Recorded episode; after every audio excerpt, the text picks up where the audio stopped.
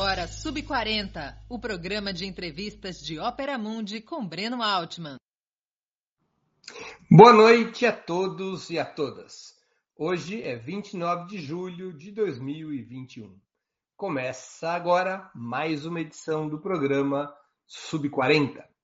Nosso propósito é entrevistar convidados e convidadas que representam uma nova geração de lutadores, pensadores e realizadores homens e mulheres de até 40 anos, às vezes um pouquinho mais, que são referências no mundo do trabalho, da cultura do esporte, das leis, da comunicação e da política.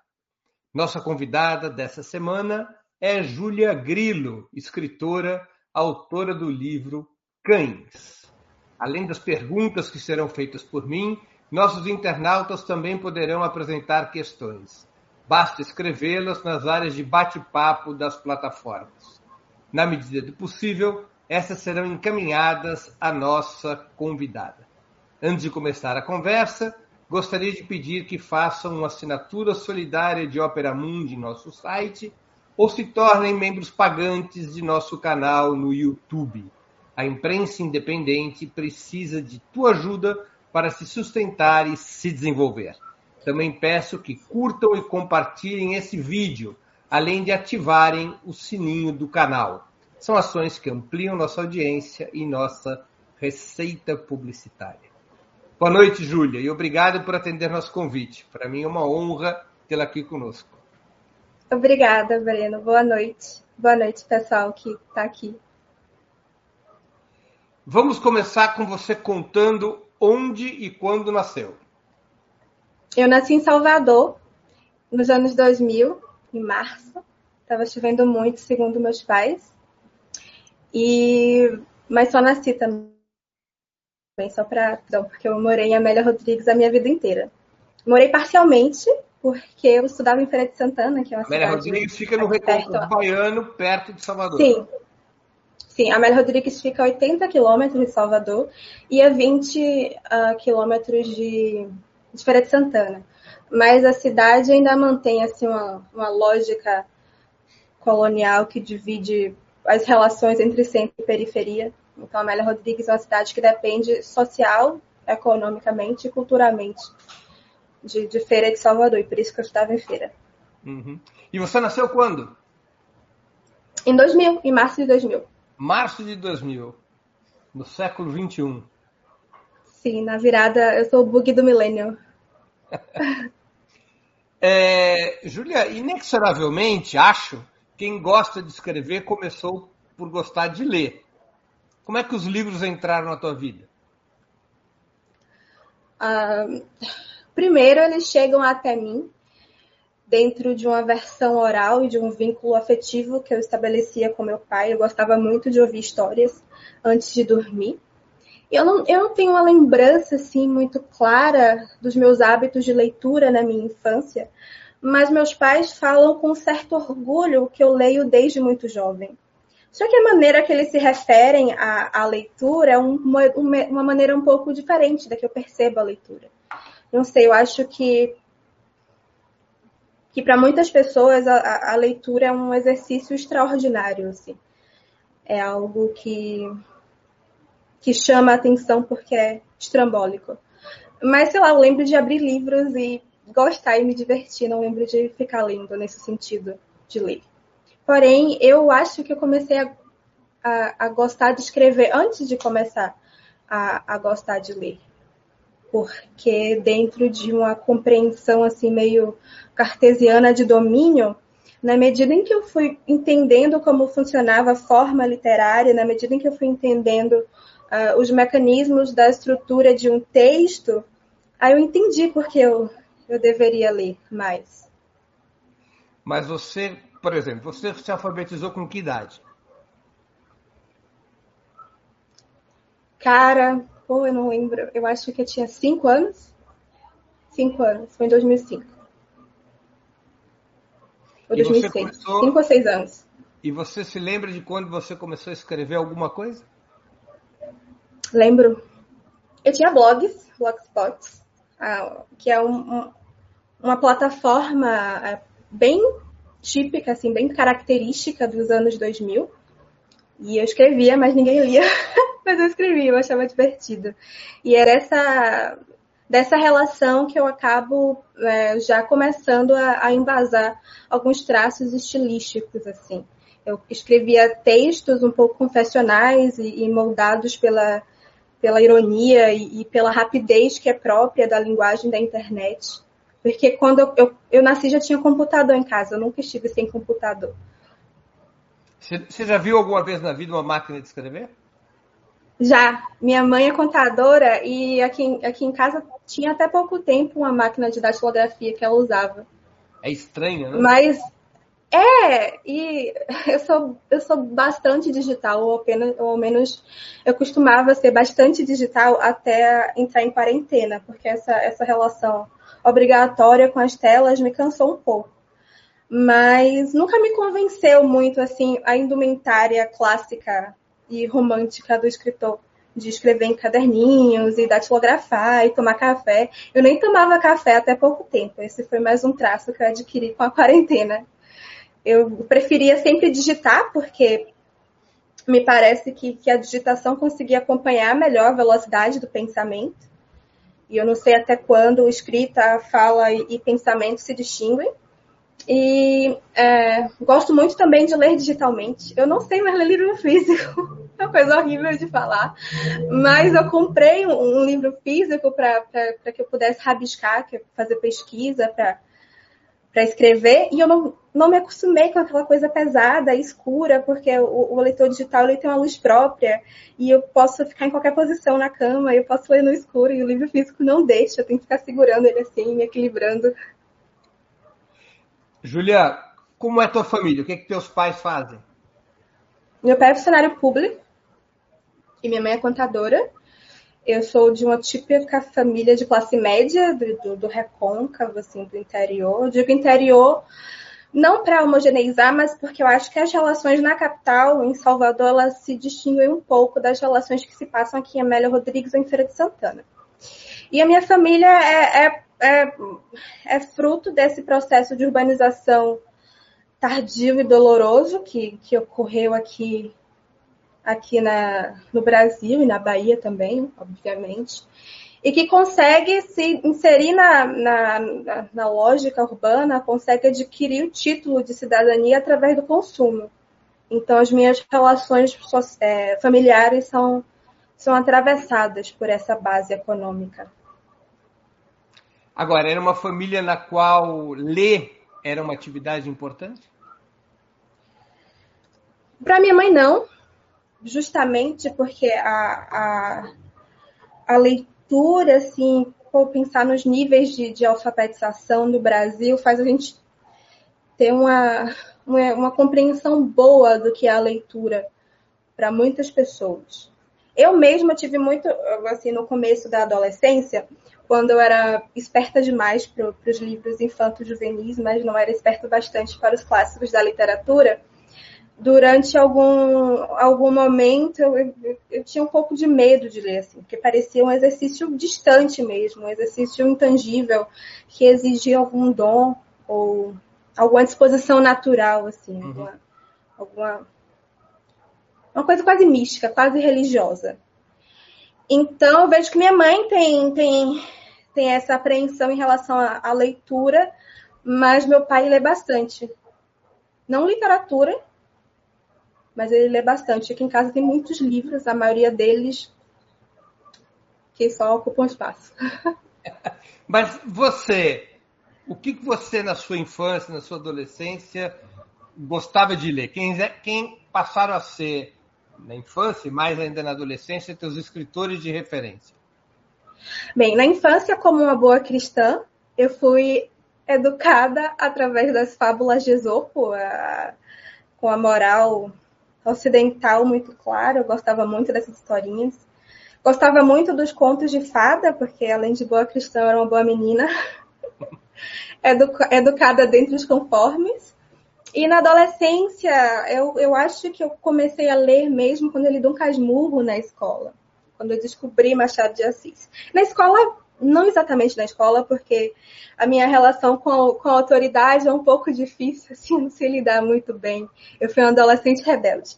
Então, quando os professores falavam para eu ler o livro, quando eles passavam como material didático para ser base de avaliações e das provas e tal, eu não lia.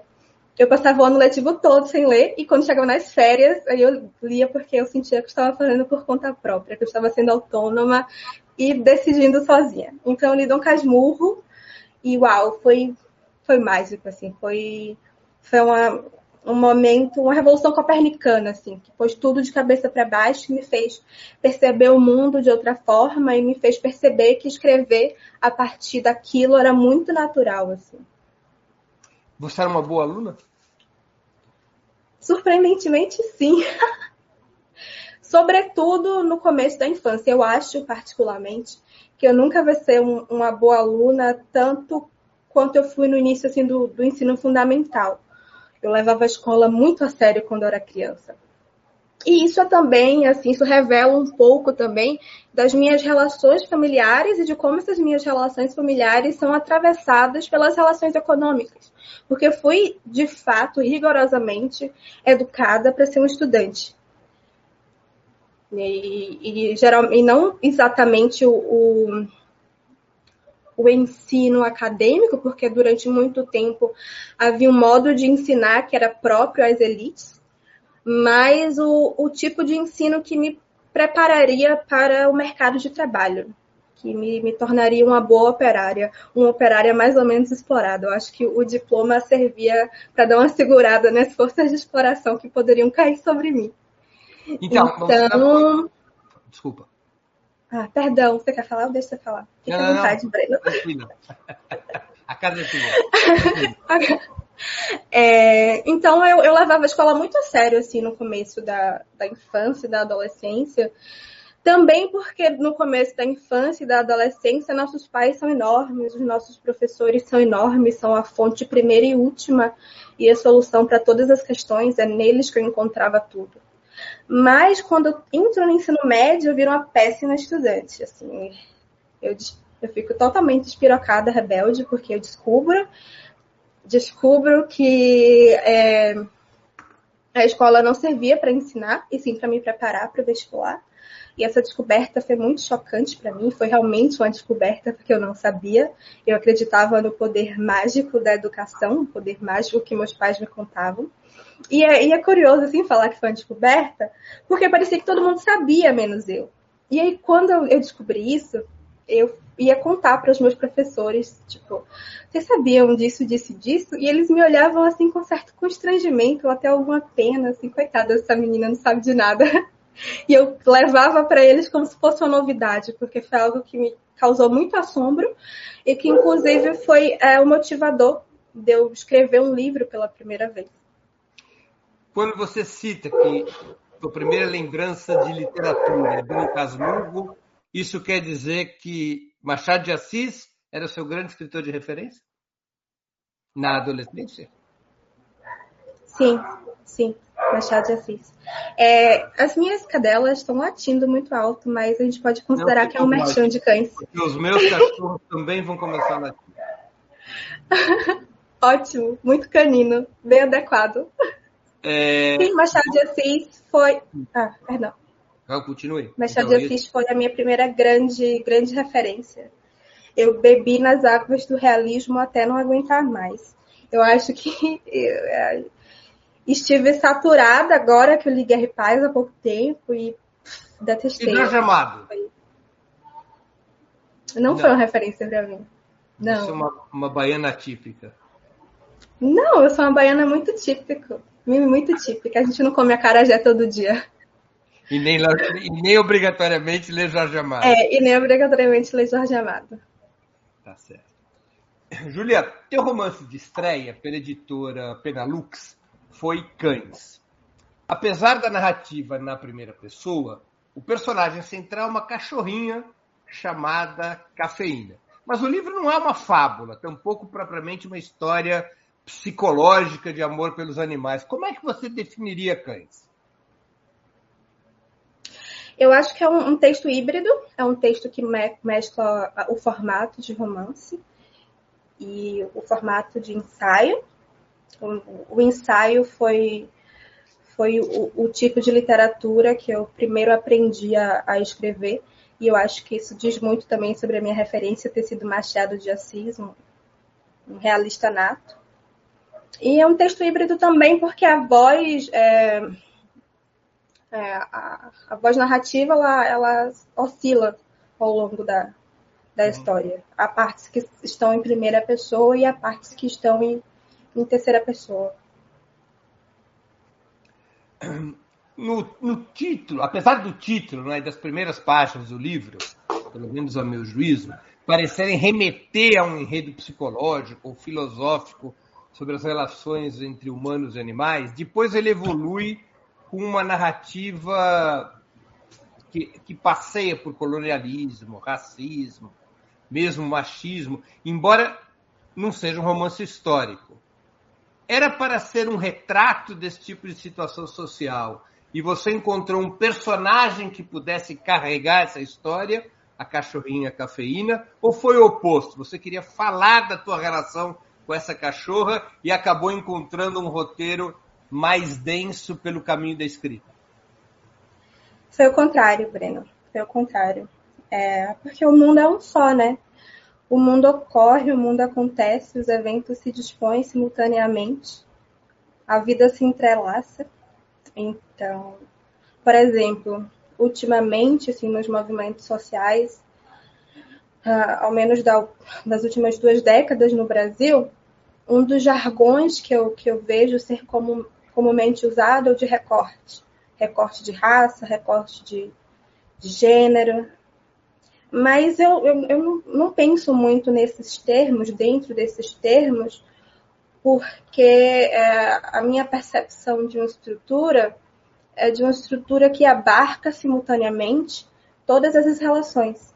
Então, eu não podia falar da minha relação com com cafeína sem falar sobre ser mulher, não podia falar sobre ser mulher sem falar sobre racismo, sem falar sobre colonialismo. Não porque eu adicionei tardiamente e colei uma peça a outra, mas porque o todo é diferente da soma das partes e o todo se revela contemporaneamente.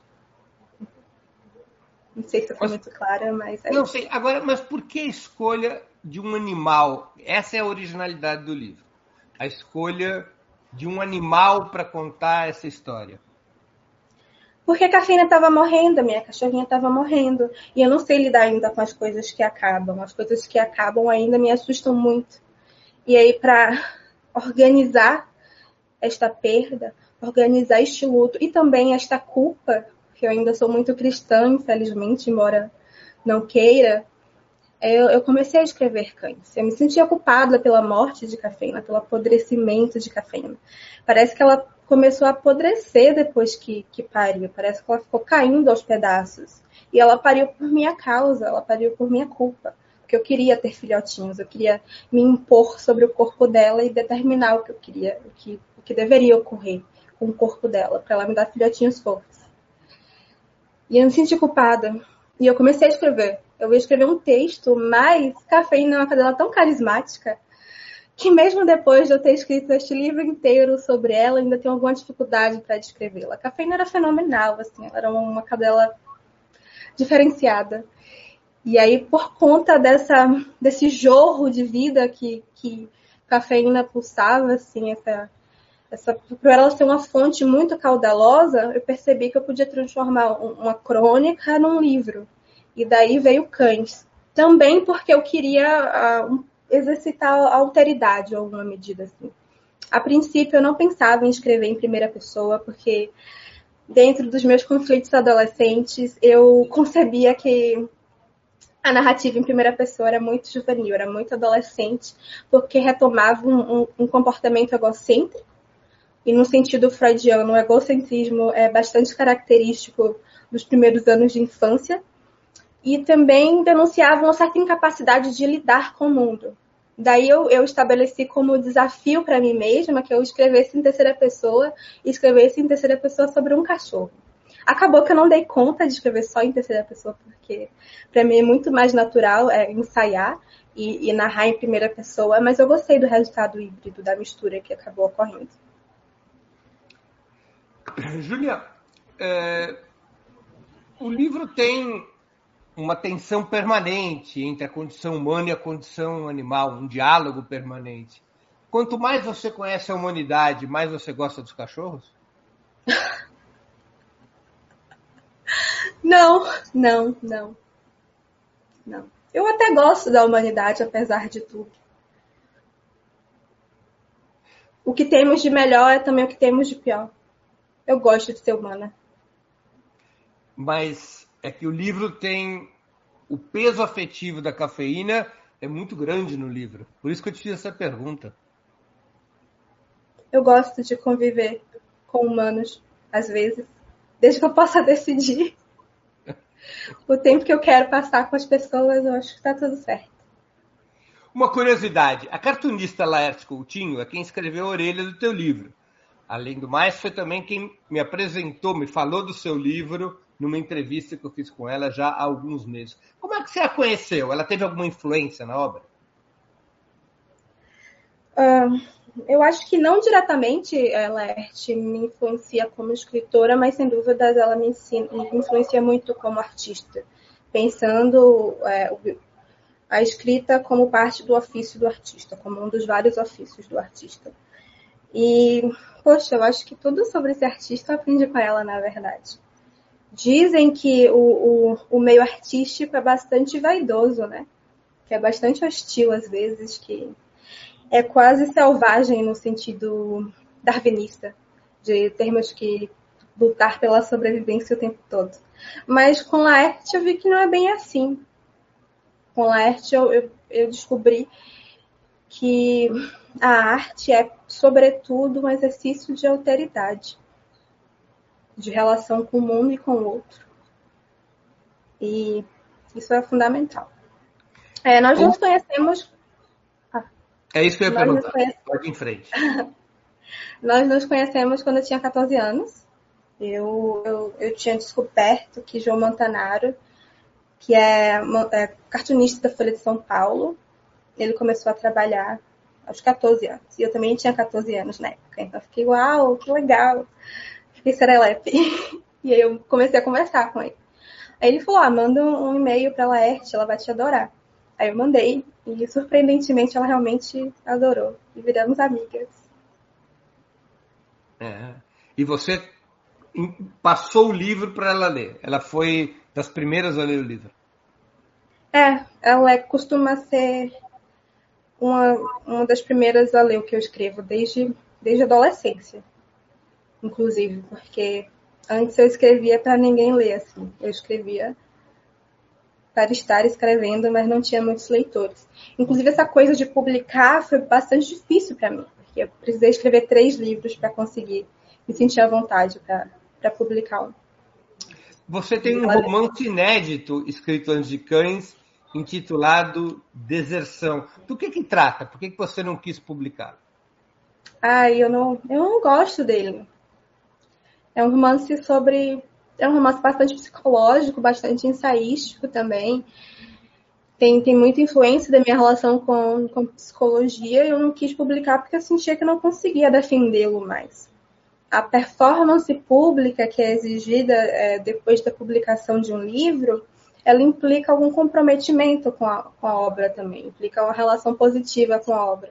E eu não conseguia mais ter essa relação positiva e aí decidi deixar para publicar quando eu me sentisse mais confortável quando eu pudesse me assegurar que o meu livro existiria independentemente de mim, que ele pudesse existir apesar de mim, para longe de mim, sozinho. Quando você começou a escrever, seja o Deserção, que você não publicou, seja depois o livro Cães, você se aproximou de outros escritores, escritores que você lia e de alguma maneira te inspiravam pelo estilo, pelas formas de abordagem? Você, tinha um Machado de Assis, de Assis lá atrás. Quando você começa a escrever de uma maneira mais é, densa, quando você faz seu primeiro livro, publica o Cães, você se aproxima de outros escritores que para você servem de fonte de inspiração? Não, eu, eu prefiro os meus amigos músicos a meus amigos escritores. Eu acho, eu não sei, eu, as minhas referências são coisa ruim de se falar, mas a maioria das minhas referências está morta. E uma ninguém sabe quem é, porque é um pseudônimo, que é Helena Ferrante. Mas eu ainda não tive essa relação de, de conhecer uma grande referência literária. Acho que pode rolar, sim. Sim, mas você é, saiu do Machado de Assis para ler que tipo de livro? Que outros autores começaram a fazer parte do seu, da sua referência cultural? Dostoiévski, que também é, é realista. Hum. Gabriel Garcia Marques, que, que é realista mais mágico. E Helena Ferrante. Eu acho que, essa, que esses quatro são as minhas principais referências hoje. Você gosta de ler esses autores, principalmente? Gosto. É. É porque eu acho que eu tenho uh, menos tempo de vida do que o tempo necessário para ler tudo que eu gostaria. Então. Esse é um, mas esse é um problema que você vai sentir a vida inteira. No início a gente acha que a gente teve pouco tempo para ler tudo que já devia ter lido. Depois, muitos anos depois, a gente acha que falta pouco tempo de vida para terminar de ler tudo o que precisa. Então, Às vezes é eu fico situação, agoniada, assim. É uma situação. Eu meu Deus, eu sei tão pouco das coisas, há tanta coisa que eu preciso saber. Isso vai demorar muito tempo. Mas tudo bem. Por isso que é bom estar cercado por livros. A gente sempre fica com a expectativa de que um dia lerá todos os livros que a gente tem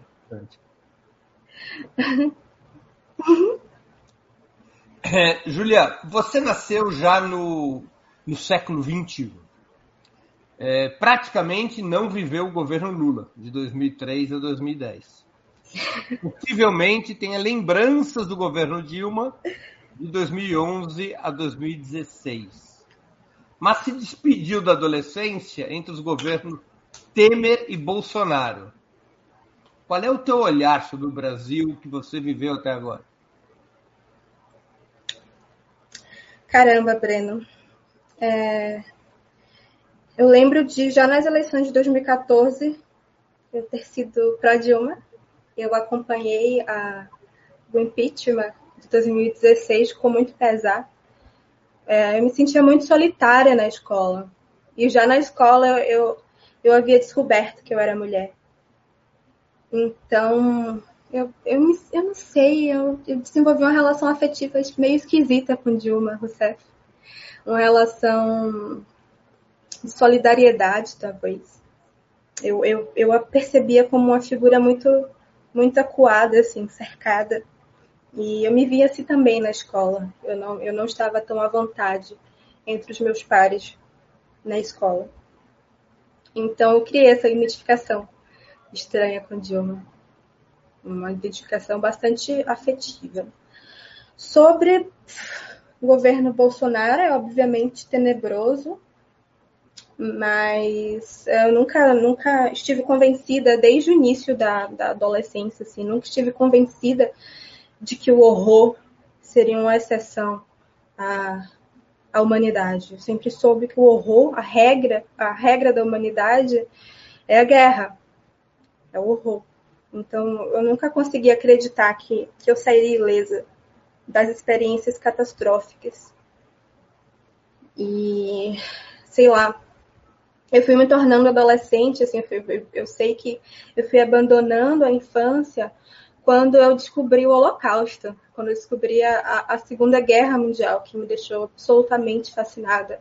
Era um tema ao qual eu me dedicava cotidianamente eu pesquisava bastante, ficava muito curiosa e tentava compreender o que, o que ocorreu, por que ocorreu, como ocorreu, como as pessoas conseguiram fazer aquilo, como aquilo foi possível, se eu seria capaz de fazer aquilo, o que eu faria se estivesse no meio daquilo. Então, a, a guerra Qual esteve sempre no meu. Como que as pessoas conseguiram acho... fazer aquilo? Eu, eu não sei se você gosta de Hannah Arendt. Eu acho que não. Mas. Mas tem uma coisa que ela diz que faz sentido para mim: é que a ação humana tem limites físicos, mas não morais. Eu acho que somos capazes de fazer qualquer coisa sobretudo é, se inseridos numa dinâmica de grupo. Eu acho que as relações grupais são muito perigosas, eu acho que as grandes massas são muito perigosas. Eu tenho muito medo do público, inclusive. É a resposta que eu tenho até agora. Enfim, é, mas eu tenho que ser otimista também. Eu acho que eu sou otimista de tanto ser pessimista. Assim. Acho que estamos vivendo o pior momento do melhor momento da história. Eu não, não gostaria de ter vivido um pouco antes, não. Eu acho que agora tá ruim, mas antes era pior, para mim, ao menos. Seria. Seus pais são eleitores do PT? Não. Porque a Bahia é um estado no qual o PT, tradicionalmente, ou já há muitos anos, faz maioria, né? Não, não. Meu, meu, meu, meu pai, infelizmente, surfou na, na onda do antipetismo, embora ele não seja bolsonarista. Eu não sei como, como, eu, como eu defendi Dilma com 14 anos, mas me pareceu coerente àquela altura. Isso provocava um conflito com teus pais? Não, não. Isso provocava um conflito em algum âmbito da sua vida familiar? Uh-uh. Se a sua não. família não é uma das famílias que se dividiu em função do conflito político? Não. Era uma, era uma situação amena. Uhum. Sim. É, você tem que tipo de relação? Você tem um, pelo seu livro já é possível perceber isso. Você tem um interesse pelos temas da realidade, da realidade social, da realidade política. Como é que é a tua relação com a política? Para você é uma coisa importante estar informada, estar acompanhando, participar? Sim. Sim. Eu tenho pensado bastante sobre, sobre poder ultimamente. É um tema que tem me despertado bastante a atenção, que é o poder e como, como funciona o poder, como ele opera. Mas eu acho que o meu, o meu interesse último tem sido acerca do poder nas relações cotidianas, o poder rotineiro, o poder nas relações afetivas, nas, na vizinhança. Mas eu, eu não estou organizada politicamente. Eu tenho uma dificuldade de, de lidar com os grupos. Um, há algo na, na movimentação é, estudantil, por exemplo, que não me não me conforta muito, que, que me causa algum, algum incômodo.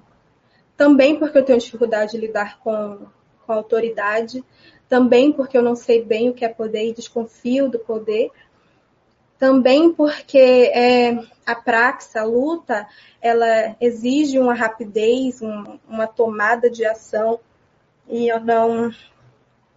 Eu me assusto um pouco com, com essa rapidez, assim, eu demoro mais para chegar a conclusões, eu gosto de ficar pensando, perder tempo com o meu pensamento. Então, eu não estou organizada.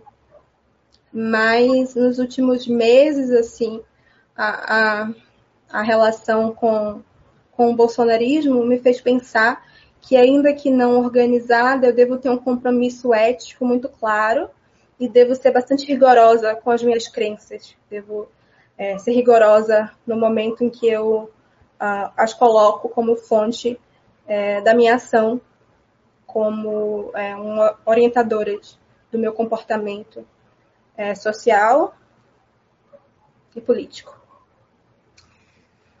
É, nos últimos anos, surgiram, ou se não surgiram, ganharam uma certa repercussão no país, alguns escritores que são de uma geração mais velha que a sua, o Itamar Vieira Júnior é um caso também. Embora acho que de nascimento ele não seja baiano, mas. É, não, acho que ele é baiano também. Ele não é baiano? Ele, é, eu agora não me lembro. Mas ele vive na Bahia. ele é baiano. Acho que ele é baiano. Então tá bem. Então nós temos o Itamar Vieira Júnior, nós temos lá para o Rio Grande do Sul o, o José Faleiro. Um pouco antes dessa geração tivemos outros escritores, mas que são escritores que, embora tenham distintas narrativas, eles vão buscar suas histórias no interior de um país já muito urbanizado é, e qua, quase que criando uma espécie de caminho literário pelo interior do país. Você, você, você se sente parte de uma certa corrente literária que possa estar surgindo? Não. Em relação à descrição do interior do Brasil, hum. se este for o parâmetro, não. Mas, mas o Cães tem um pouco disso. Também. Também. É, essa tua pergunta me faz pensar na, no que é colocado como universal e no que é, resta como regional. Eu acho a minha literatura universalíssima. Embora ela tenha uma abordagem regional. Tem? Não uhum. acho, não acho. Não acho. Eu vejo, eu acho cães assim. Ele abarca o movimento, ele abarca a passagem, a transição. A história faz sentido porque é pensada dentro de uma relação, dentro de uma dinâmica entre o recôncavo e o litoral. Então a história não está exatamente situada em nenhum desses pontos. Sim. Por isso que eu digo um pouco, ela ela tem uma situa ela tem um cenário regional. Uhum. Você é, quais são os seus planos futuros? Digo, vamos dizer assim, é, como você se vê, digamos, daqui a 20 anos? Eu, eu acho que eu vou continuar gostando de escrever. Há escritores que não gostam de escrever, mas eu gosto. Não sei se para sempre. Eu espero continuar escrevendo, espero estar escrevendo melhor. Eu gosto muito de terminar um livro sabendo o que eu preciso fazer. No seguinte, não gosto de me repetir. Então, eu estou tentando aperfeiçoar a minha relação com o romance. Quero escrever um romance sobre a guerra, inclusive, que parte desse fascínio que eu desenvolvi na infância e na pré-adolescência um pela guerra. Pela Segunda Guerra? Sobre a Segunda Guerra? Não, ah. sobre a guerra. Ou sobre Mas todas as guerras, ou que as guerras têm em comum. Não é sobre uma guerra em específico? Não, é sobre a guerra, ou todas elas. É pretencioso, né? Mas eu tenho pesquisado bastante. E quero trabalhar com psicologia, sou graduanda é, em psicologia pela UFBA, a Federal da Bahia. Quero trabalhar como, como psicóloga. Me, me parece que o mercado literário não é muito generoso. E eu fiquei assim. Ah, eu não tenho uma, percepção muito glamurosa da minha função como artista. Eu me vejo mais como trabalhadora de uma indústria. Os contornos industriais do, do mercado, que é um mercado cultural, têm me assombrado bastante. Me parece bastante perigoso confiar na, na literatura como fonte de renda. Então eu quero eu quero me equilibrar entre a psicologia e a literatura, eu acho que é um plano possível. Entendi. Você, além de ler e escrever, o que você gosta de fazer? Nada que eu possa fazer em quarentena. Você gosta de teatro, de cinema, de esporte? Eu gosto muito de cinema. Gosto muito cinema. De esporte, eu só gosto a cada quatro anos, quando tem Olimpíadas, e eu fico com vontade de ganhar a medalha de ouro para dar muito orgulho aos meus pais. Mas eu gosto muito de cinema, gosto muito de teatro. Antes de ser escritora, eu eu queria ser atriz. Na verdade, eu acho que eu quis tanto ser atriz que eu não consegui ser atriz. Eu acho que eu só consegui ser escritora porque eu não queria ser escritora. O, o teatro, a atuação, a performance, ela exige uma exposição, um, uma audácia, assim, um, um não medo do ridículo, e eu tenho muito medo do ridículo. Mas o cinema me interessa muito. Inclusive, eu tenho pesquisado, tenho tentado é, descobrir como eu posso fazer cinema na literatura. Eu gosto muito, é, além de ler, escrever, cinema e teatro, eu gosto muito de sair, eu gosto muito de ver a cidade, eu gosto muito de conhecer as pessoas, eu gosto muito de ir pra praia. Tem uma pergunta da, de uma espectadora nossa, Júlia, da Karina Feitosa. Ela queria saber a reação das pessoas descritas em cães quando o leram, tipo sua mãe, sua irmã. Quem foi que disse que minha mãe e minha irmã foram descritas em cães? É como eu respondo. Para não ter que responder. Essa é uma excelente resposta. É boa resposta. Não, não, é, não é fácil, não é tão simples assim delinear o limite entre ficção e biografia.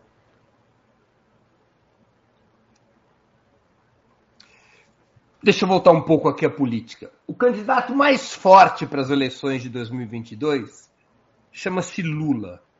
E ele tem 75 anos. Terá, em 2022, 76 anos. Você consegue vê-lo como um caminho para o futuro? Eu estou totalmente petista. Até, até o dia em que Lula foi eleito, eu vou ser a pessoa mais petista do mundo. Depois disso, eu posso pensar na, na autocrítica do PT. Mas, por enquanto, eu estou 100% petista. Irei votar em Lula, sim. De vermelho, ainda. E vou fazer campanha também. Não te assusta, não te impressiona, não te é, frustra ser um político já tão idoso? Não. Eu não tenho nada contra idosos. me parece bem corriqueiro. Não me, não, me, não me parece extraordinário votar em Lula. Ou que ele tenha 75 anos. Até porque Laerte, que é uma das minhas melhores amigas, é uma velhinha muito legal. Laerte está com 70 E ela tem 70 anos.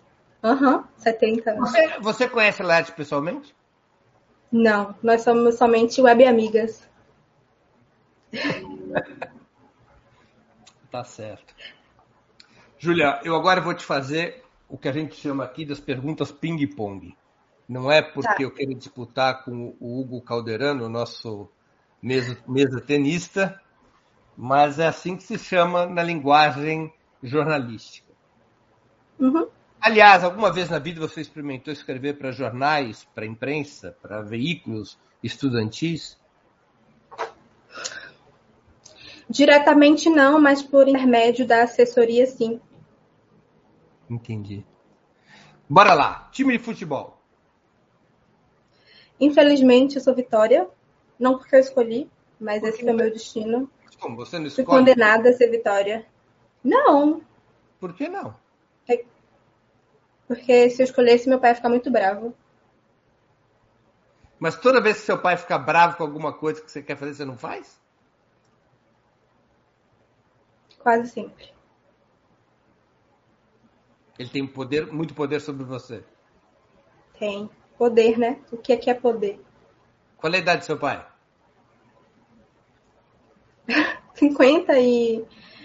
54, 55, 56. E ele é um torcedor. Ele é um torcedor do Vitória fanático?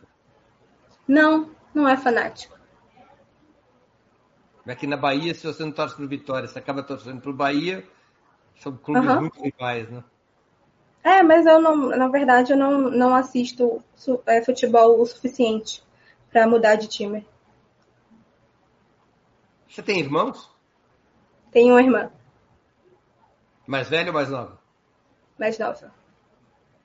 E que gosta de literatura também?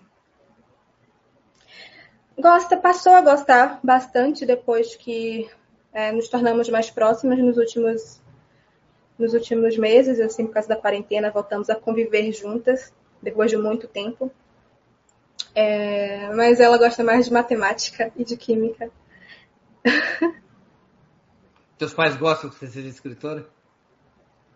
Gostam, porque é, há uma atmosfera de poder é, no exercício intelectual. Eu acho que eles ficariam assustados se eu quisesse ser música ou, sei lá, pintora. que são outra, outros setores da, da comunidade artística, mas sem tanto respaldo político, sem tanto respaldo social. Eu acho que eles acham chique que eu seja escritora. Certo. Vamos lá. Livro inesquecível. Caraca, eu acho que, que Dom Casmurro. Dom Casmurro. O primeiro virou uhum. o livro inesquecível. Sim, mas não é o meu livro favorito. Qual meu é livro, livro favorito até então, a Serra de Solidão. Cem anos de Solidão, de Gabriel Garcia uhum. Música preferida? E eu gosto de uma banda que foi cancelada. Você Pode gosta? falar? Uma banda que foi cancelada. Pode falar. Aqui é um programa que você faz o que você quiser. Tá. Eu gosto muito de carne doce. É uma banda de, de Goiás. Uma banda de Goiás.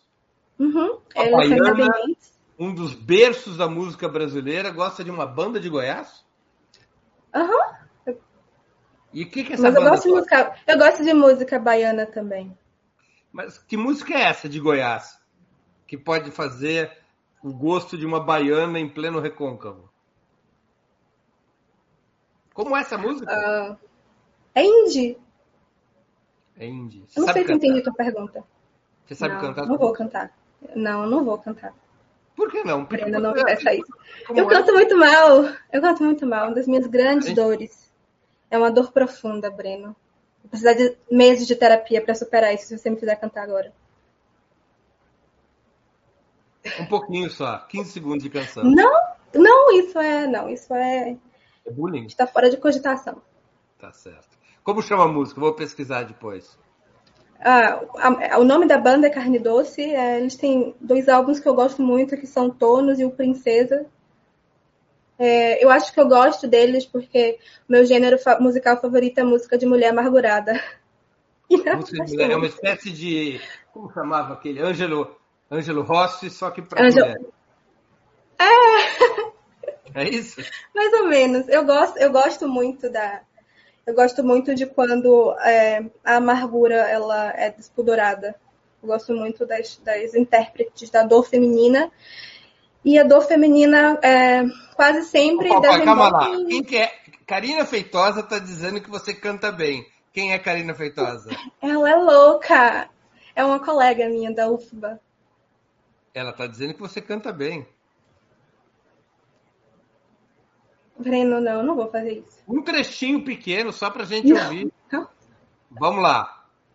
Fecha os olhos e canta, ninguém vai te ver. Eu não vou cantar. Gente, eu não vou cantar. Eu posso declamar uma música. Declama a música. Ah, não, então. saco. Eu posso declamar uma música de. Uh, de Caetano. Tá bom. Tem um, uma estrofe que eu gosto muito, que eu acho bastante simbólica, que é Nasci lá na Bahia, de mucama confeitor. O meu pai dormia em cama e minha mãe no pisador. Pronto.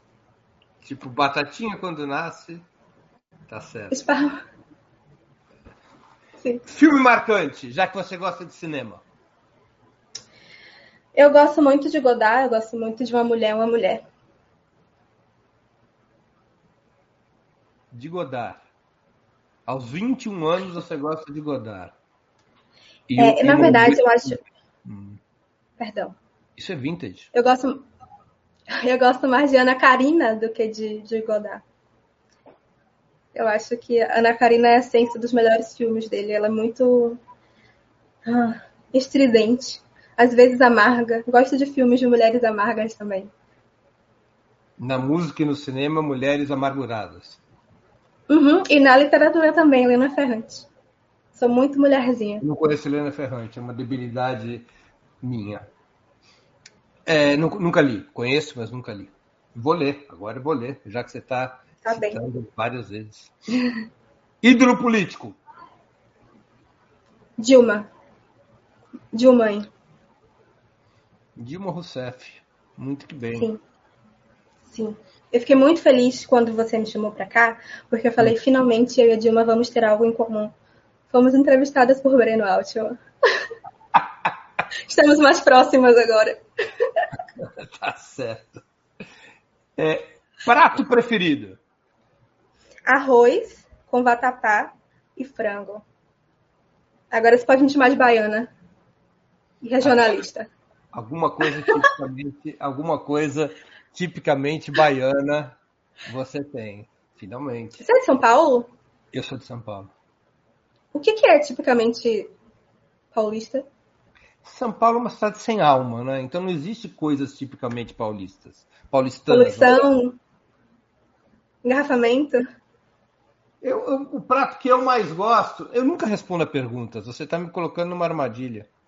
Desculpa, sabia que antes de vir para cá eu falei com o Laerte, Laerte, eu tô com medo dele me fazer uma pergunta e eu querer fazer outra de volta, vou ter que segurar. Você não muito bem com autoridade, tá vendo? Laerte? Eu sou um dos que tem permissão de chamá-lo de Laerte de tanto tempo que eu conheço.